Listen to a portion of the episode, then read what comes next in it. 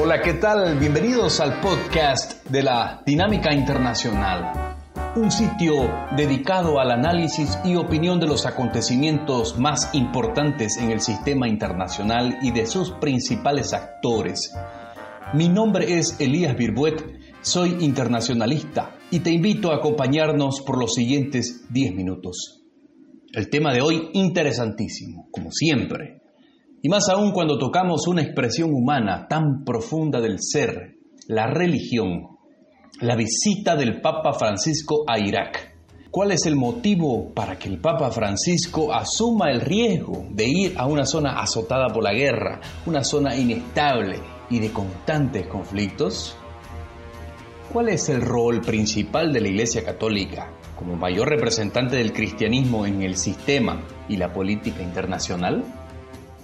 ¿Qué significa el retorno a las religiones y qué efecto puede tener esta tendencia en la política doméstica e internacional?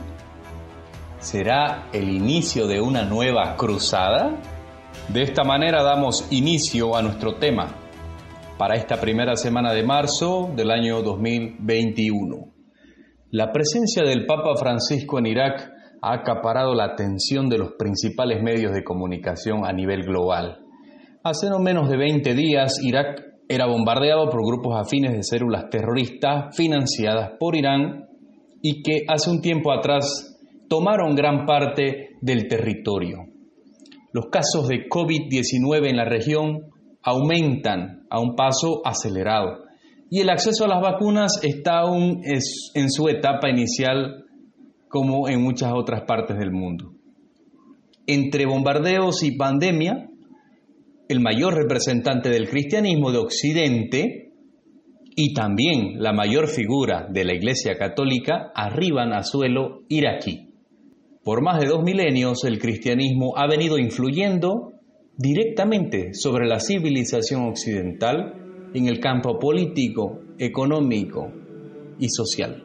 Su organización más representativa es la Iglesia Católica, la cual posee una condición especial cuenta con un gobierno central, el Estado de la Ciudad del Vaticano, atributo que favorece su estudio en las relaciones internacionales. La Santa Sede y su delegación diplomática religiosa, compuesta por hombres de fe y agentes de seguridad, llegan por primera vez a Irak, un Irak devastado por la guerra. Desde el, desde el derrocamiento del régimen de Saddam Hussein, la inestabilidad política surgida a raíz de un intento forzado por parte de Estados Unidos para una transición democrática, hasta la terrible incursión de ISIS o autodenominado Estado Islámico. Las principales ciudades de Irak fueron completamente destruidas, parte de su población perseguida y sometida a una violenta secuencia de actos terroristas perpetrados por organizaciones como ISIS y Al-Qaeda, que tienen, entre otros fines, objetivos políticos, establecer regímenes autoritarios y religiosos, crear su propia moneda, desarrollar su economía y luchar contra Occidente. Muchas de estas organizaciones terroristas son financiadas y utilizadas por actores hegemónicos del sistema internacional a favor de sus propios intereses. La comunidad cristiana fue víctima de numerosos crímenes de lesa humanidad, empujada hacia un desplazamiento forzado, a huir por su vida. En resumen, las minorías religiosas, contrarias a los grupos radicales, dejaban todo atrás. Barrios enteros quedaron desolados, casas abandonadas, iglesias y templos bombardeados, calles, avenidas convertidas en un campo bélico, Ciudades importantes como Mosul fueron prácticamente destruidas y los civiles que permanecieron en estos lugares fueron sometidos al régimen extremista. Según el dato de organismos humanitarios, eh, organizaciones humanitarias como la Cruz Roja y ACNUR, aproximadamente 900.000 eh, personas entre árabes, kurdos, asirios, turcomanos y muchas otras minorías religiosas Tuvieron que vivir un éxodo para poder escapar a este régimen del terror que se instaló parcialmente entre Irak y Siria durante los años 2014 y 2017. El cristianismo es sin duda una religión que ha estado presente en el desarrollo de la cultura occidental. Desde la educación, a través de las primeras universidades en Europa, hasta las miles de ONGs en la actualidad que están bajo la directriz de la Santa Sede. Eh, la Iglesia Católica posee esa condición única que mencionamos anteriormente de, de tener atributos gubernamentales, es decir, es un actor Estado a través del Vaticano y por lo tanto se encuentra sujeto al derecho internacional.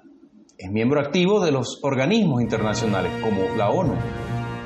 Pero también su condición de, de ser una institución religiosa le permite ejercer una función y labor de un actor no gubernamental, convirtiéndola tal vez en la más grande ONG en el escenario internacional. ¿Qué pasa en la actualidad eh, en Irak? La ciudad de Mosul y otras ciudades importantes del país continúan sufriendo ataques por parte de algunos sectores rebeldes que pertenecen a la organización de Al-Qaeda a pesar de, esta situación de constantes ataques y conflictos esporádicos, la zona se encuentra en pleno proceso de reconstrucción, en una relocalización de personas y la sociedad civil intenta reorganizarse. Precisamente desde este lugar que ha acaparado la mirada del mundo en diferentes épocas y por diferentes motivos, la civilización occidental y sus actores aliados buscan mandar un claro mensaje a la comunidad internacional.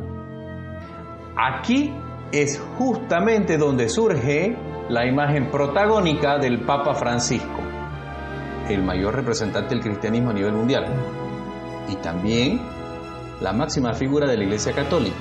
Los cristianos representan para el mundo el 33% de la población en la política internacional podemos ver a este actor ejercer un papel más conciliador, una especie de gran mediador en lo social y político. Es un actor que intenta tender puentes para la resolución de conflictos. Actualmente la Iglesia manda un mensaje de unificación al mundo, una apertura e inclusión, un pacto de buena convivencia con otras religiones e ideologías una búsqueda de unidad como seres humanos a pesar de nuestras diferencias culturales o religiosas, un llamado para detener la violencia y el terrorismo religioso. También enarbola en su mensaje la lucha por la democracia, principal estandarte de las naciones de Occidente. Entonces, vamos entendiendo que la Iglesia Católica va más allá de transmitir un mensaje religioso y espiritual que es característica de la mayoría de, las religiones. En su voz y proyección hay un trasfondo político importante. Esta institución se convierte en un actor importantísimo para los intereses de Occidente. Por lo tanto, su rol en este escenario es buscar expandir para su comunidad y sus aliados las áreas de influencia. Las distintas ONGs como Caritas, que responden directamente a la Iglesia Católica en temas de ayuda humanitaria, educación, salud, lucha contra el hambre y la pobreza, son los principales mecanismos por la cual la Iglesia Católica intenta eh, ejecutar acciones en favor de sus intereses. La reaparición de este histórico actor en la arena internacional no es más que el resultado de otros muchos acontecimientos del siglo pasado. A mediados del siglo XX, el mundo occidental experimentó un desgaste por la lucha de las ideologías. Las ideas del neoliberalismo que teóricamente buscaban solucionar los problemas de la sociedad a través de un tercer o nuevo camino para un mejor desarrollo humano, generó grietas enormes entre las clases adineradas y los sectores más vulnerables. Recordemos, esta tendencia fue lo que dio lugar al auge capitalista. Por otro lado, el comunismo también demostró que lejos de sus conceptos teóricos, eh, la práctica de esas ideas no fueron la solución para los problemas de las clases obreras. Ambas ideologías fomentaban la idea secular, la separación de la religión y el Estado. Durante este periodo, el siglo XX fue escenario de dos grandes guerras mundiales, una guerra fría, una carrera armamentista, una carrera nuclear, muchas crisis económicas y efectos negativos que continúan hasta el día de hoy a raíz de una inestabilidad en el sistema internacional. Durante el primer cuarto del presente siglo, surge una nueva tendencia que no solo se observa en Occidente, sino también en muchas otras partes del planeta. Una inclinación hacia los orígenes, lo ancestral, una lucha por lo natural y espiritual. Lo que algunos eh, especialistas se atreven, se animan a llamar un retorno a las religiones. Las ideas secularistas del siglo pasado dejaron una especie de hueco, un vacío que ha sido aprovechado por los sectores más conservadores. Estos sugieren que los espirales de violencia, inestabilidad política, crisis económicas, conflictos bélicos y todos los males del siglo pasado se deben principalmente a las ideologías antes mencionadas.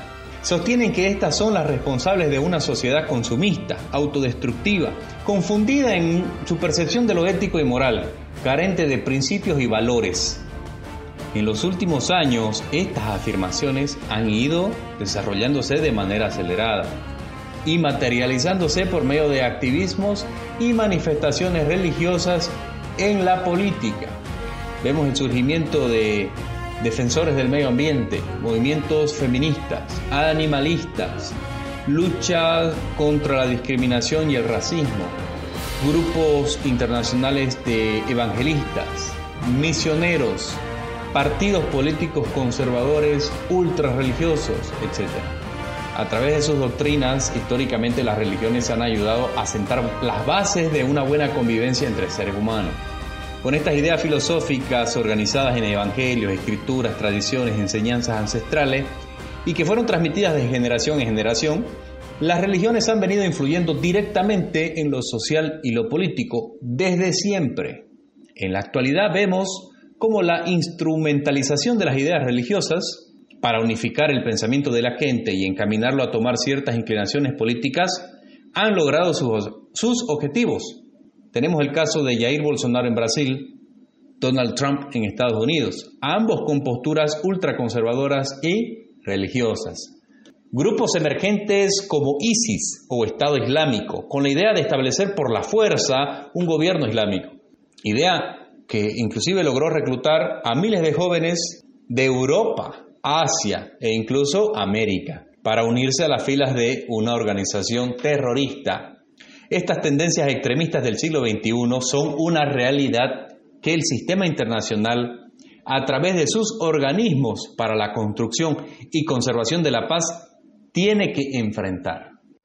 Finalmente, la Iglesia Católica siempre ha buscado que el mensaje cristiano sea la herramienta para alcanzar la universalidad y llegar a cada rincón del planeta.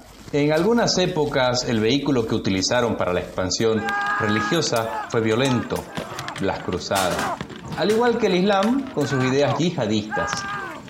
El papel actual de muchas religiones hoy es buscar un acercamiento entre los diferentes credos, apuntar a la pacífica convivencia entre seres humanos.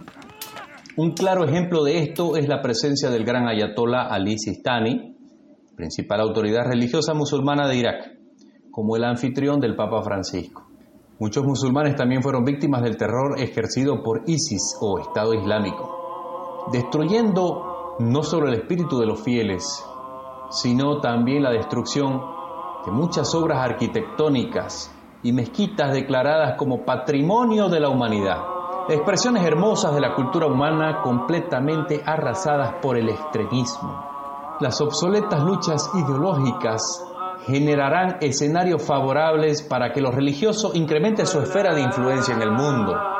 La presencia del Papa como máximo representante del cristianismo, por primera vez en Irak, tierras del gran patriarca Abraham, cuna del Islam, y origen de las tres principales religiones monoteístas en el mundo, a las cuales el Papa Francisco se ha referido como socios, será un hecho histórico y con gran repercusión en la política internacional. Marcará una cruzada moderna por parte de las religiones más influyentes para recuperar el protagonismo cedido en el siglo pasado.